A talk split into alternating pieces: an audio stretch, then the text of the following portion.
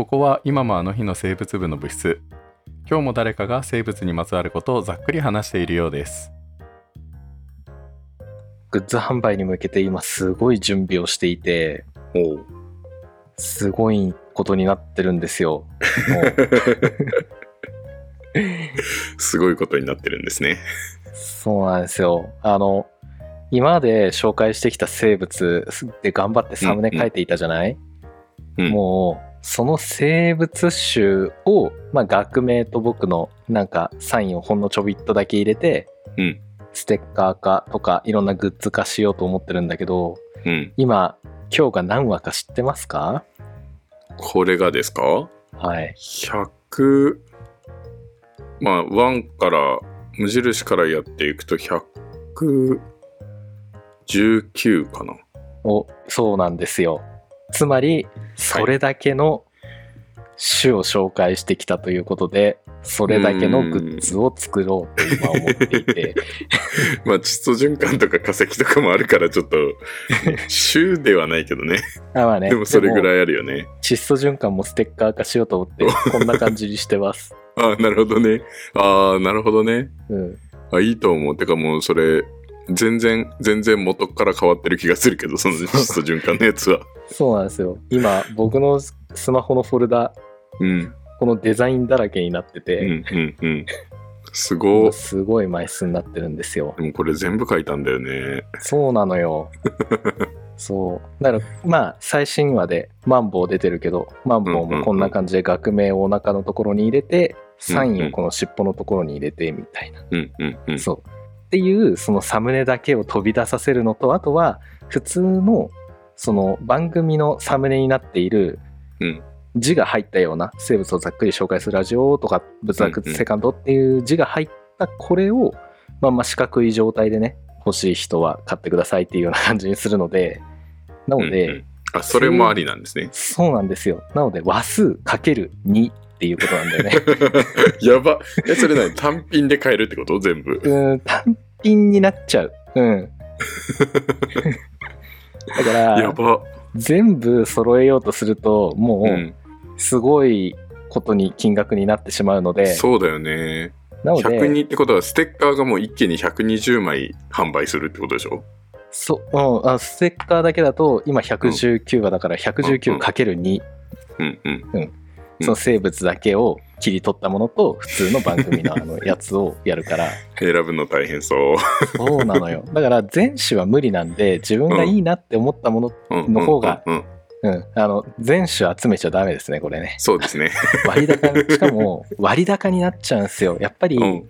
在庫を抱えることは不可能なので、うん。それこそクラウドファンディングとかしてね、在庫をそれぞれ100枚ずつ用意するっていうことは、クラファンやったらできるかもしれないけど、まあちょっとね、難しいので、うんなので、送って、なんか注文が入ったら自動的に制作して、郵送されてっていうような。なので僕はもうデザインを送ってるだけみたいな形じゃないと、働きながらでやるのは無理なのかなって思って。うん。うん。なので、そんな感じになるので、多分1枚あたり500円から600円ぐらいします。そうなんだ。でもステッカーってそうそっか在庫抱えないってなるとそういうことになっちゃうか。そうなんですよ。うん。いやーなので、まあ、ちょっと。何個かセットとかはできないんだ、できないんだよね。あそうなんだね。おまとめ買いでその送料を一つにまとめることはできると思う。うんうんうん、うん。あでも。送料でその500600になっちゃうってこと？あそうそうそうそう。半分ぐらいが送料、そうだね。うん。ってことはステッカー代としてはまあ300円ぐらいになっちゃうってことかな、ぐらいかな。う。うんん、まあそれでもステッカー1枚ってなると高いけどでねもそっかそういう手を使わない限りはできないんかそうなんです。だから、それかあれかね、うんなんかセットで 一つのでっかいステッカーとかにしてこう切るっていうようなことをすれば あーあ、でもね、サイズがもう決まっちゃってんのよね。ああなるほどね、うんでっまあ、かいタイ8ミリ、プとかできな8ミリ。いんだ、あ、そう、8, 8センチ、8センチとかっていうのが決まっちゃってるから、そうなんです。だから、もうこれは、ある種のクラウドファンディングみたいなものだと思って買っていただけたら嬉しいなと思ってて、でも1枚う、1枚が売れたとしても、うん僕の手元にやってくるのは、50円ぐらい。500円ぐらいで売ってそうも。数百円で売ってるのに、600円とかかかってるのに。うん、600円とかにしたらそれこそ100円とかになるけどでも1枚600円のね、プロでも何でもないこのただのトヨからさ そこまで払えるかしらって思って。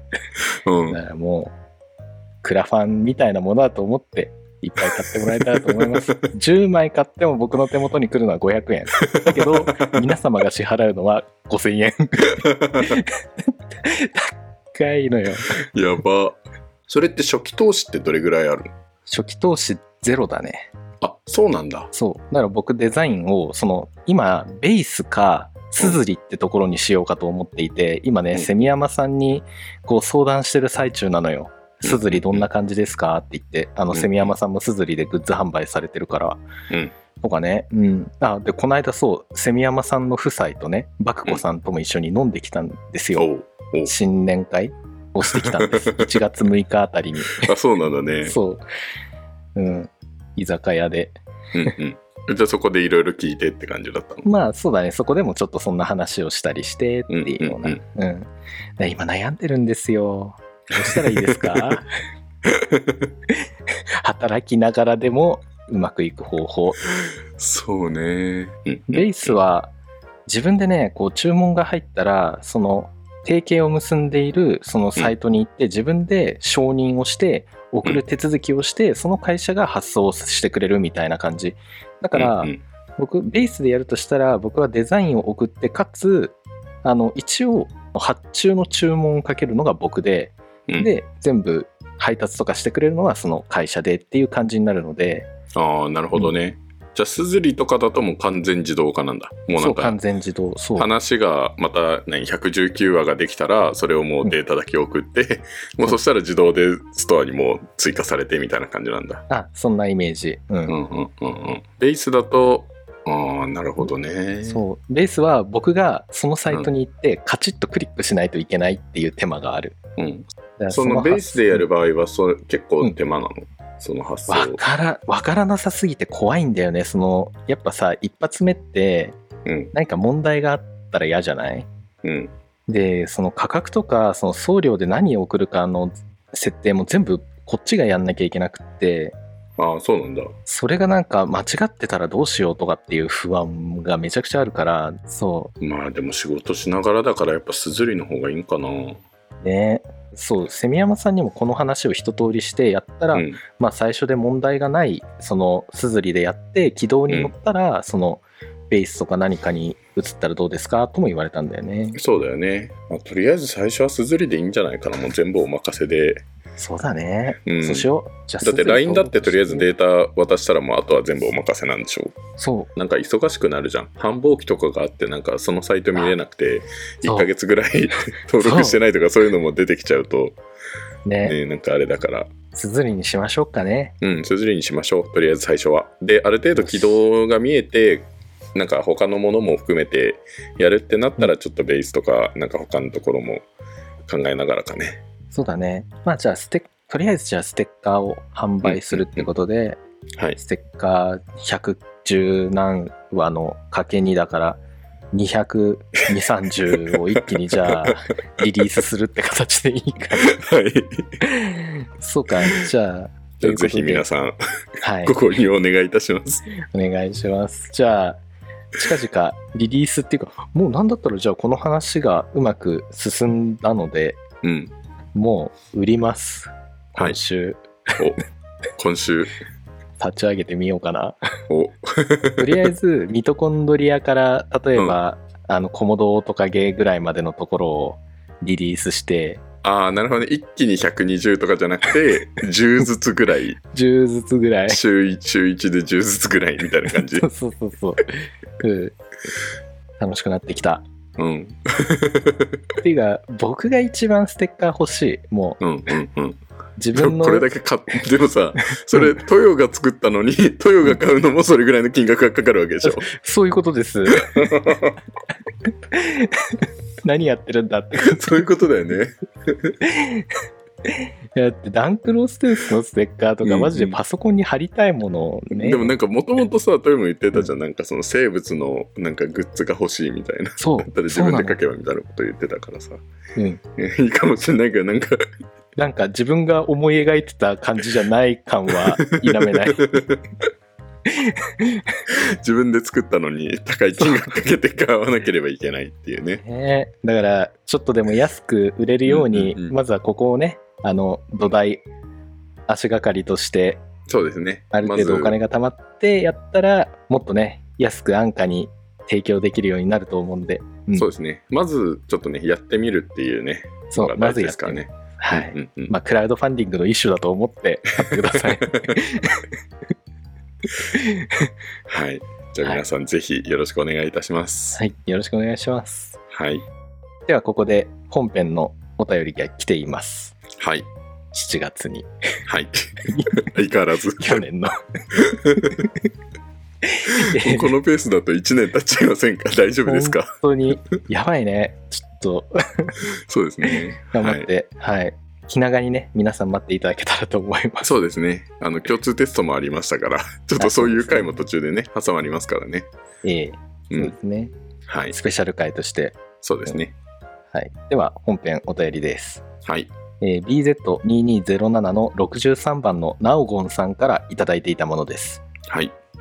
玉虫が好きなのですが、どうして何のためにあんな綺麗な色をしているのか教えてください。とのことでした。はい。ありがとうございますあ。りがとうございます。いやー、本当にその通りね、だと思います。うん。うん。めちゃくちゃ綺麗だよね。玉虫っていうと。ねえ、う。うんん。色が、なんか、ピカピカな感じで、緑のね、うん。そうだね。ということで、じゃあ、早速やっていきますかね。はい。生物をざっくり紹介するラジオ薄ザクセカンド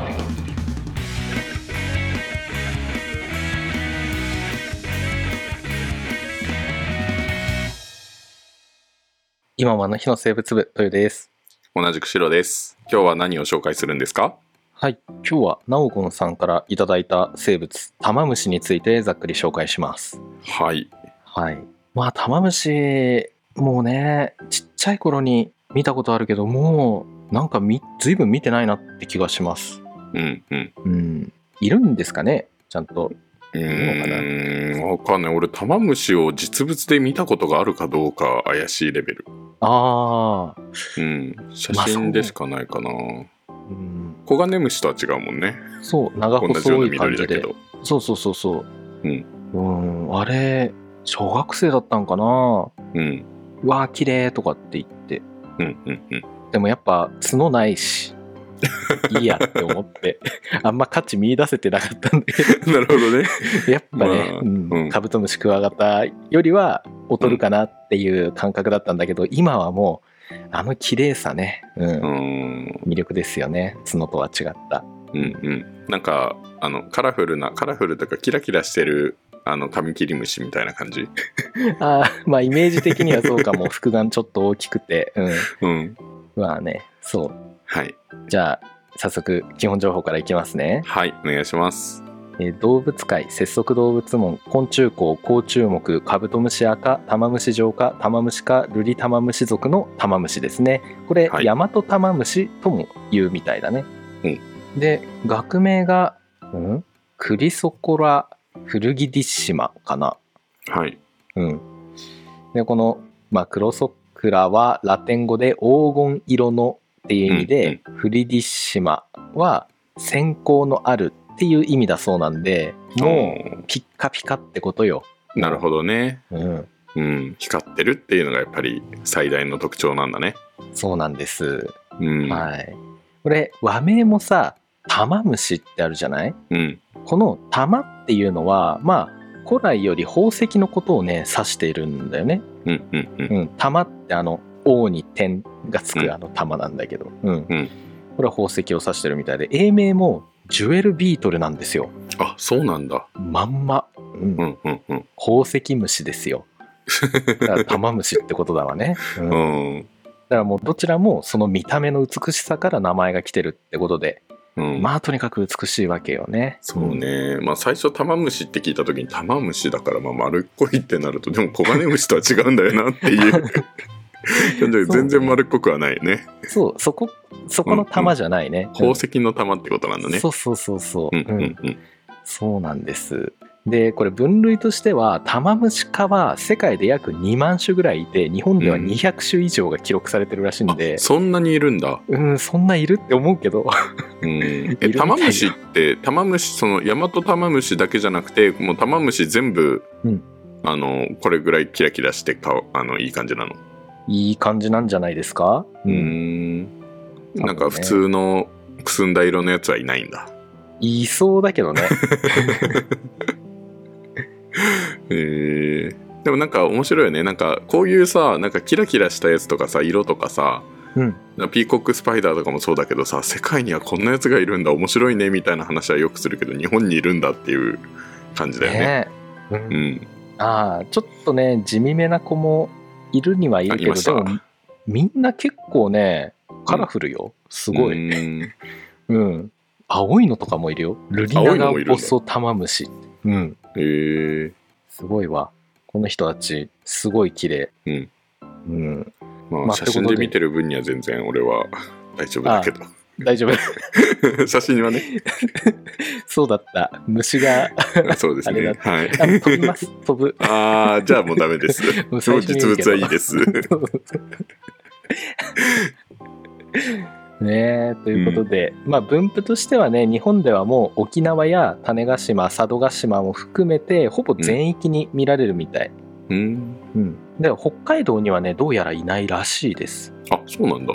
うん、へえだけどまあ持ち込まれたりなんかの移動で最近は見られたりもするのかな？どうなんだろう、うん。でもまあなんか見られないっていう風に書いてあるところがありましたね。うんうん、うん。なるほど。で国外では朝鮮半島南部とか中国ん？中国中南部から台湾インドシナ半島にまで分布するみたいだね。ああじゃあアジアなんだね。あアジアかな？うん、うんということでだから他のた他の種のタマムシは多分いろんなところにいるんじゃないかな。うんうん。じゃあ北海道にも、まあ、別の玉虫はいるかもしれないってことだね。かもしんないね。ううんん、うん。うん。タマムシ科だけだったらそうだね。うん、うん。まあ2万種もいますからね。そうなんですよ。うん。まあ形態としては体長はだいたい3から4センチぐらい、うんで全体的に長細くて頭部は複眼の間、まあ、目と目の間の頭部中央が深くちょっとえぐれてるっていうかへこんでる感じ、うんうん。うん、で黒っぽくて大きい複眼があります。結構大きい、うん、でこの複眼はメスに比べてまあオスで大きく膨らんでるかなって感じ。うん。オスの方がお目が大きいってこと？的な感じかな、ううんんでやっぱり最も特徴的なのが色だよね見た目。うん、これはもう日本の甲虫の中で最も美しいと言われててうん。緑色の金属光沢があって背中に虹のような赤と緑の縦縞がね入ってる、うんううん。ん。まあ美しいよねって感じ。う、ん。うん。で見る角度によって色が変わって見えるんですよ、うんうん。まあ、こういう感じの色は、まあ、構造色っていうのでね、うんうん。言われたりするんだけどもこの玉虫のこの羽のね断面、まあ、この硬い甲羅の こ甲羅っていうか、まあ、上肢っていうんだけども、うんうんうん。うん、その上の硬いね、えー羽のところは、うん。ミクロまで拡大してみると薄い膜が何枚も重なった形状をしてるんですよ。うん。でこの膜は厚さによって異なる波長の光を反射するんで、うん。なのでさまざまな色を作り出すことができるよっていうことでこの仕組みを構造色っていうんだよね。ああなるほどね。そう。だからそう反射する膜が何枚もこう重なって厚さに厚さもちょっとずつ違うからうん。だからまあイメージ的には CD の裏側とかさ見る角度によってうんうん。ねうん。違うじゃない。確かに確かに。あそこキラキラしてるもんね。うん。角度変えれば虹色になる。そう。こう入ってくる光。光ってまあいろんな波長の光が混ぜこぜになってさこういろんな色が混ざった白い光がうん。分解して、まああっちこっち行ってうん。青な青青色の光ならこっちピョンって飛んで緑色の光ならこっちピョンって飛んでみたいな、うん、っていうのでなんか見る角度によってうん。変わるからっていうので、まあ、ざっくりだけど。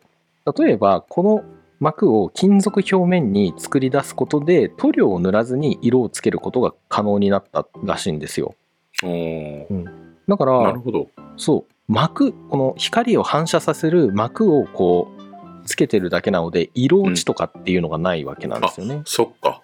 色あせとかもないよね。そうそうそうそう。んうんう。うん。ね。だからこの技術はすごいもうまあ、うんうん。えこの技術はもう塗料の劣化による色落ちがないのでもうその構造が壊れない限りは半永久的に同じ発色を保つことができるってことなんだよね。ああ、なるほどね。あ、じゃあ何？玉虫はさ、あの、羽自体、まあ、玉虫のその薄い表面になんかそういう、まあ、膜があるのは分かったけど、その下は色違うかもしれないってこと、あー。なんか色ついてないかもしれないかな？まあ、どうなんだろうね。う。うん。ん、そうだね。緑色っていう風に見えるけどそれは反射してきた光が、まあ、そういう風なうんうんうん。緑がそっちに向いてるってだけで。うん。本当は色は何色なんだろうね。確かにその構造その膜を一枚一枚剥がしていけばうん、そうだよね。ね。うん。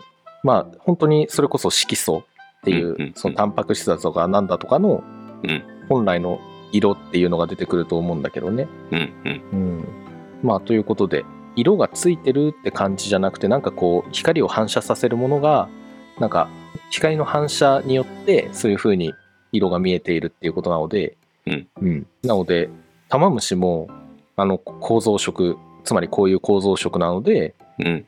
まあ構造さえ壊れなければずーっとその色っていうかね綺麗な色に見えるっていうような感じだね。うんうんうんうん。なるほどね。まあちょっとうまく説明できないかもしできてないかもしれないけど、うんまあ、ちなみにねこのナオゴンさんが言うように何のためにあんな色してるのっていうのは、うんまあ一つなんだろうな説明をするんだとしたら虫の天敵。まあ玉虫の天敵はやっぱ鳥さんなんで、うん。鳥さんって急に色が変わるものをなんか怖がる性質があるんだよね。そういうことなの？うん、あじゃあ何？玉虫見てて緑だと思ったら赤に変わったとかなんか青っぽくなったっていうのが怖いんだ。うん、だからさ、あの鳥よけにさ CD んとか使ってるの見たことないですか、うん CD ぶら下げてるみたいな。あの田んぼとかにねかかしと一緒にぶら下げるよね。うん、あれも、まあ、CD もある種の構造色なのでうん。なので見る角度によってね色が変わったりするじゃない、うん。うん、だからそれをねあ怖ーってなってるのよ鳥は。あそうなんだ。なんか光反射させてなんかキラキラキラキラというかなんかその反射してくるのが嫌なのかなとかそういうふうに思ったけど。ああうん。まあそれもあるんだろうけどね。うんうーんなんだってさ。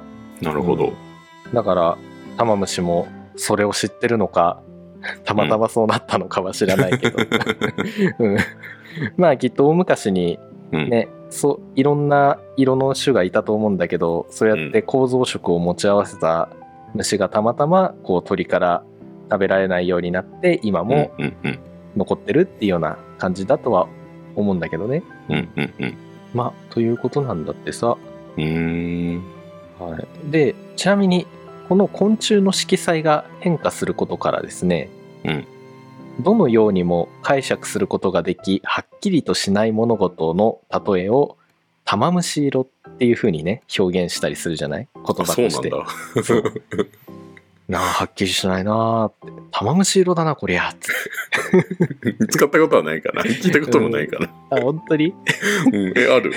うーんなくはないけど、へうーん、具体的な例がちょっと、うん。玉虫色ってなんかキラキラするなんか緑色みたいなイメージがあった。あの折り紙とかでさよく入ってるじゃん。金銀以外のなんか青だったりあ赤だったり。キラキラのね。そうそうそうそうそう、あれの緑色が玉虫色だよって教わった気がする。ああまあ玉虫の色だねそれは、うんうん そうだよ玉ね虫色っていうとこういう意味合いが持たされてる あーそっかそっか。玉虫色と玉虫の色は違うんか。どのようにも解釈することができはっきりとしない物事を玉虫色っていうんでね。なるほどね。そう。うん。まあどこから見るかによってわからないからね、いろいろ変わりますからね。そういうことなんですって。うんうんうんうん。で生態は、まあ、日差しの強い日によく活動して成虫の餌であるエノキやケヤキなどの生える紅葉樹林を飛んで夜間は幹の陰に潜んでいるらしいですね。ああ夜は光がないからあそうそうそうそう。なんか構造色が発揮できないからってことかな。そう活かせないんだよね、うんうんうんえのきとかケヤキがね餌になるんでこれをね、こうなんかノコギリとかでこうガッガッガッガッってやってなんか香りをねうん引き立たせるとそれを求めてね切り口付近によく集まってくるらしいよ。うーんそうなんだ、へえちょっと本当かなとは思うけど。まあタマムシがたくさんいるところでそういうことをしたらそうなるんじゃないのっていうことだと思うんだけどね。うんうんうん。で日光浴する個体もよく見かけられるんだって、うんで警戒心がねこれ強くて動きはね機敏なんだけれども人間が2メートルくらいに近づくとなんかこうピタッと動きを止めるみたい。うーん。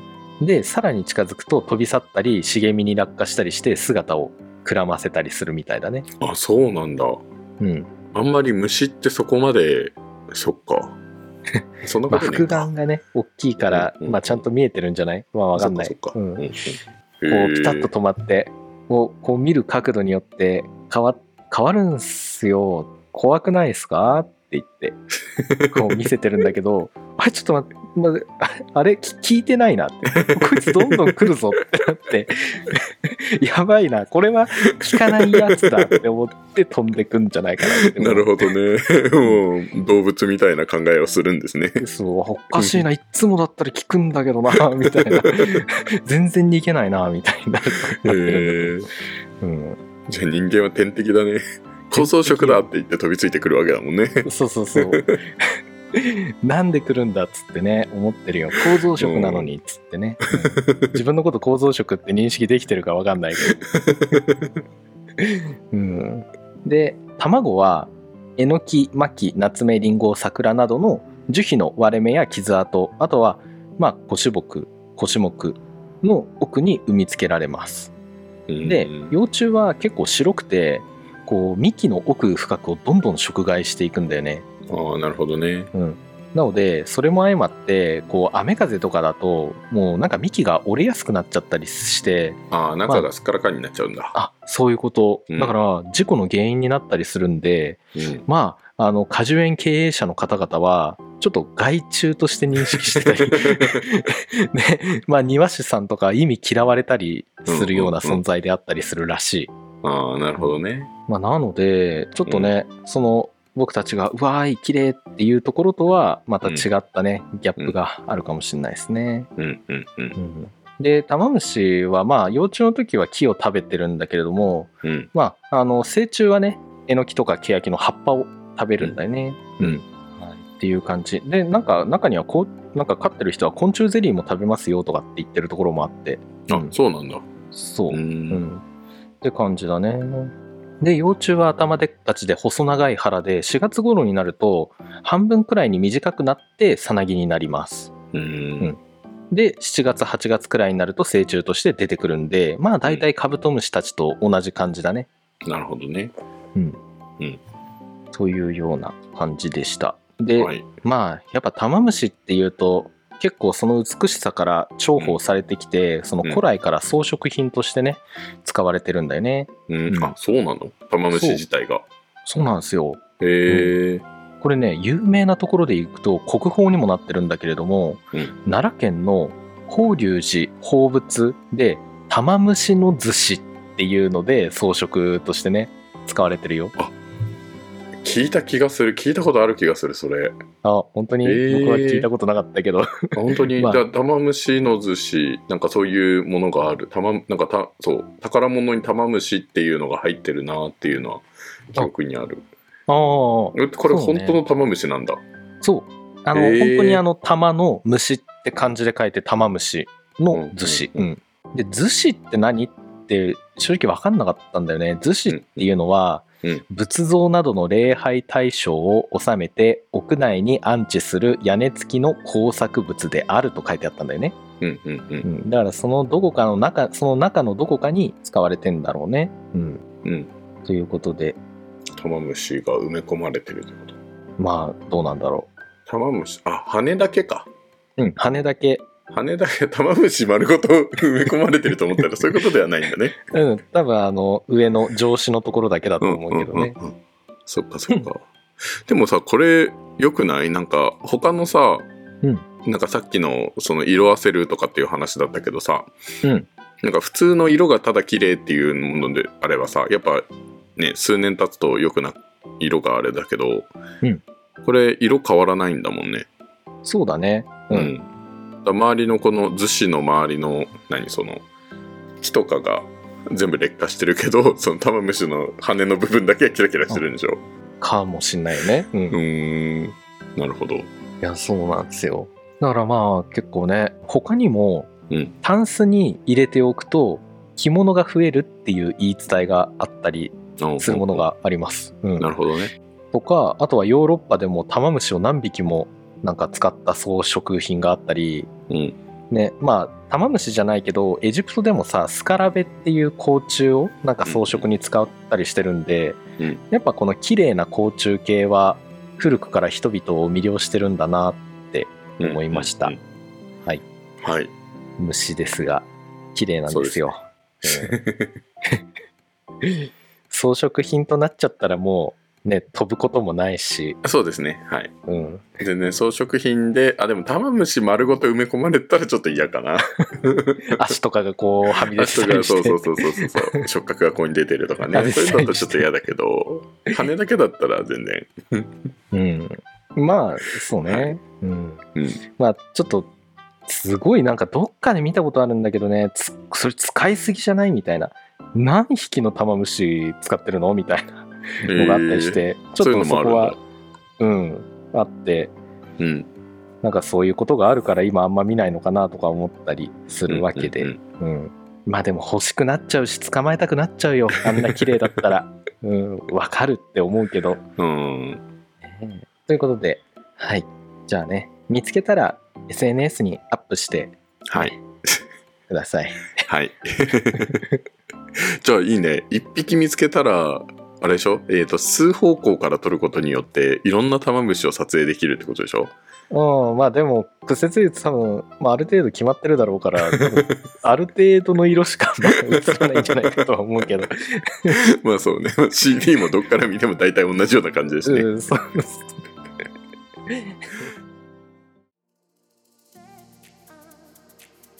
お聞きくださりありがとうございました。仏作セカンドも皆様からの温かいお便りを募集しています。概要欄のお便りフォームからお送りください。レビューも待ってます。詳しくは Twitter 公式ホームページをチェックしてください。今回紹介した内容はざっくりだけです。これ以降の深掘りは仏部員の皆様に委ねます。今もあの日の生物部、トヨと白がお送りしました。ではまた次回もお立ち寄りください。お疲れ様でした。共通テストも終わりましたね。終わりましたね共通テスト、すごいよ。やっぱり文章量多いねもう。ちょっと共通テストに関してなんですけど、イクザクでなんか総評、なんか全体的な共通テストやりたいなと思っていて、うん。で、その後にあの生物基礎と生物は仏作でみたいな。ああいいね。感じがいいなと思うんですけど、はい。はい。いいじゃないですか